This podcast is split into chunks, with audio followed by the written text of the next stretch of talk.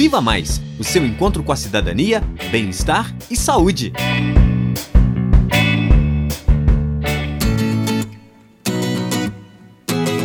Olá, eu sou a Duda, tenho 23 anos e sou estudante do oitavo período de medicina da UFOP.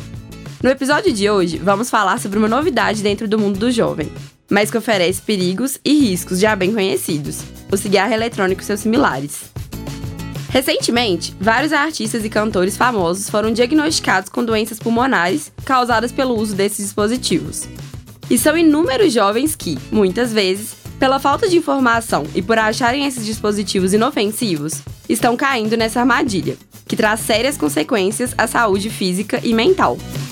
E apesar do cigarro eletrônico ser o mais conhecido, existem vários tipos de dispositivos eletrônicos para fumar, com a abreviatura DEF, como o vaporizador de ervas e o tabaco aquecido.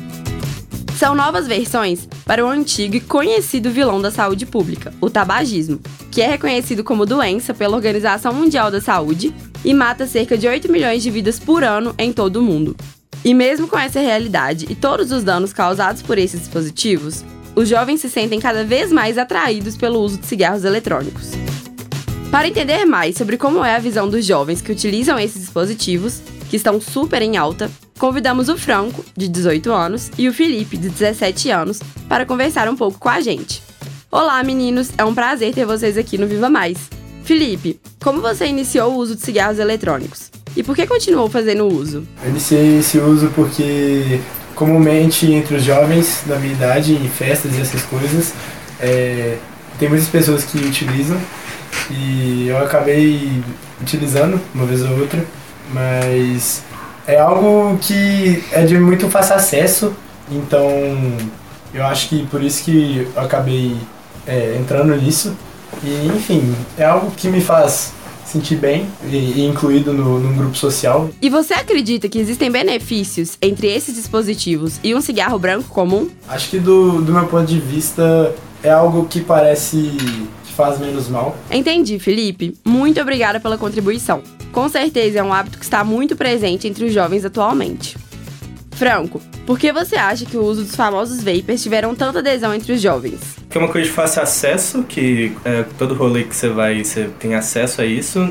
Franco, você acredita que conseguiria interromper o uso desses dispositivos se quisesse? Conseguiria. No passado já tive, tipo, experiência de ficar mais de um mês é, sem tranquilamente. Ah, eu acho que é viciante sim, mas eu acho que o uso contínuo diário provavelmente que levaria ao vício. Muito obrigada pela participação, Franco. Com certeza muitas pessoas se identificam com a sua fala sobre esse assunto.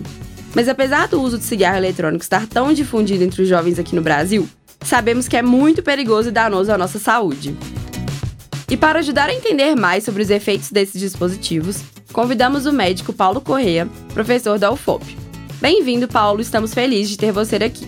Olá, meu nome é professor Paulo César Correia, eu sou professor do DEC, Departamento de Clínicas Pediátricas e do Adulto da UFOP, e sou também coordenador da Comissão de Tabagismo da Sociedade Brasileira de Pneumologia e Fisiologia.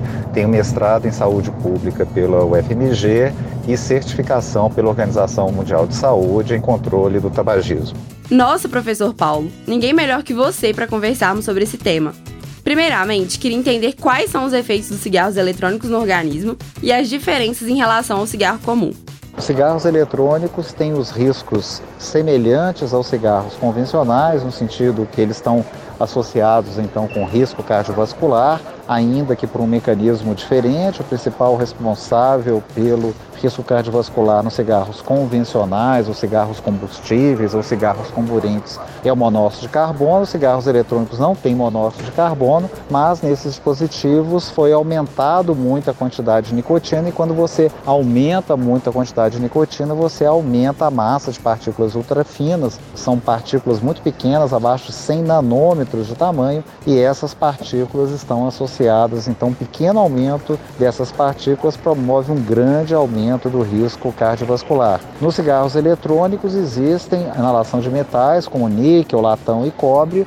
O níquel nos usuários de cigarros eletrônicos é duas a 100 vezes maior do que nos cigarros convencionais e o níquel é um carcinogênio grau 1, ou seja, pelo IARC, carcinogênio grau 1 pelo IAR, que é uma substância que se tem certeza que é cancerígena para os seres humanos. E ainda tem a EVALE, outro risco específico dos cigarros eletrônicos, é uma doença respiratória grave que pode levar o paciente à morte. Então, em termos populares, a gente pode dizer, quando não mata, aleja, não é mesmo? Tem muitos pacientes que morreram ou que precisaram de transplante de pulmão ou ficaram é, sequelados. Tem centenas de casos coletados nos Estados Unidos. A Anvisa não coleta esses casos no Brasil com a alegação do que o produto é proibido no Brasil. Definitivamente, os vapers causam inúmeros e sérios prejuízos à saúde dos usuários. Mas então, professor Paulo, como se difundiu a ideia de que esses dispositivos seriam uma via de redução de danos ao cigarro comum? A indústria tem feito propaganda dos dispositivos eletrônicos para fumar ou DEF como um mecanismo de redução de danos. Redução de danos tem sido então apropriado de forma indevida pela indústria. Não existe redução de danos em uso de cigarro eletrônico com em relação ao cigarro convencional. Em tabagismo não existe redução de danos a redução de danos é um engano, é um engodo e ela vem acontecendo repetidamente esse discurso da indústria. Foi assim com o cigarro com filtro que a, a indústria dizia vendeu o filtro como resolução do problema do câncer de pulmão e, na realidade, o cigarro com filtro não reduziu o câncer de pulmão. Os cigarros de baixos teores e depois os de ultra baixos teores foram propalados também como redução de danos e não são redução de danos. E os cigarros eletrônicos são mais do mesmo, ou seja, existe essa falácia que é só vapor de água, que é mentira. Existem quase duas mil substâncias químicas nos cigarros eletrônicos e, portanto, os cigarros eletrônicos eletrônicos não reduzem danos, eles causam danos. Portanto, cigarro eletrônico é cigarro. Cigarro tem riscos e cigarro eletrônico não reduz os riscos, ele produz riscos próprios, como a inalação de metais e a EVALE. Para quem não conhece, EVALE é uma doença associada ao uso de cigarros eletrônicos, descrita pela primeira vez em 2019, com sintomas de dor no peito, tosse e falta de ar.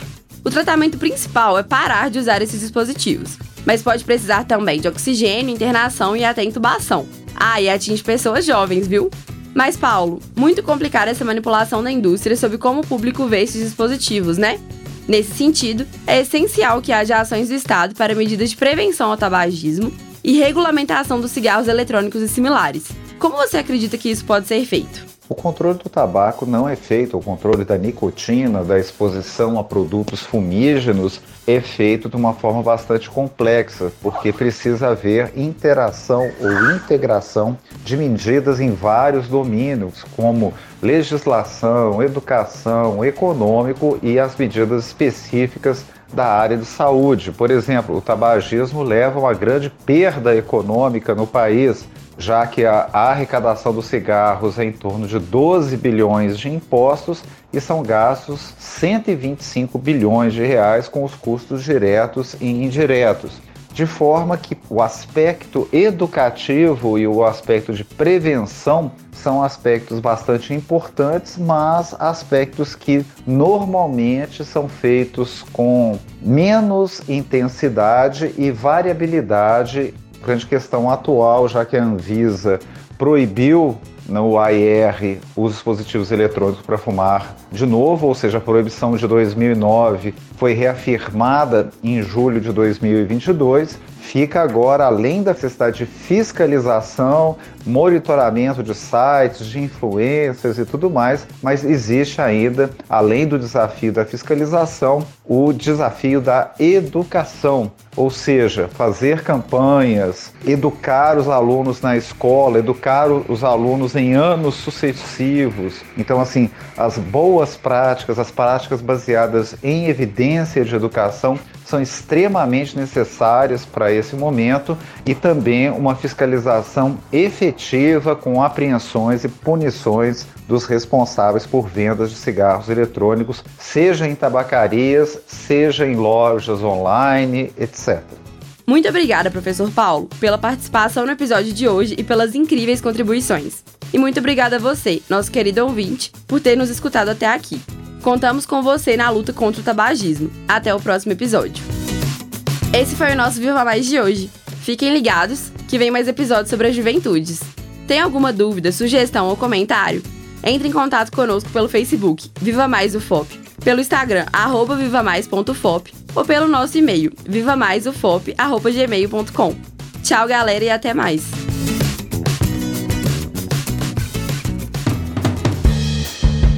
Viva Mais, o seu encontro com a saúde, bem-estar e cidadania. Coordenação de pesquisa, professora Heloísa Lima. Assistente de coordenação, professor Gustavo Meireles Ribeiro. Equipe Viva Mais, Indianara da Silva Rosa, Maria Eduarda Canesso, Ruth Perdigão, Isadora Pimenta e Fábio Felipe da Silva. Produção, Rádio FOP FM e Fundação de Educação, Artes e Cultura, Fundac. Apoio, Escola de Medicina. Realização, Universidade Federal de Ouro Preto.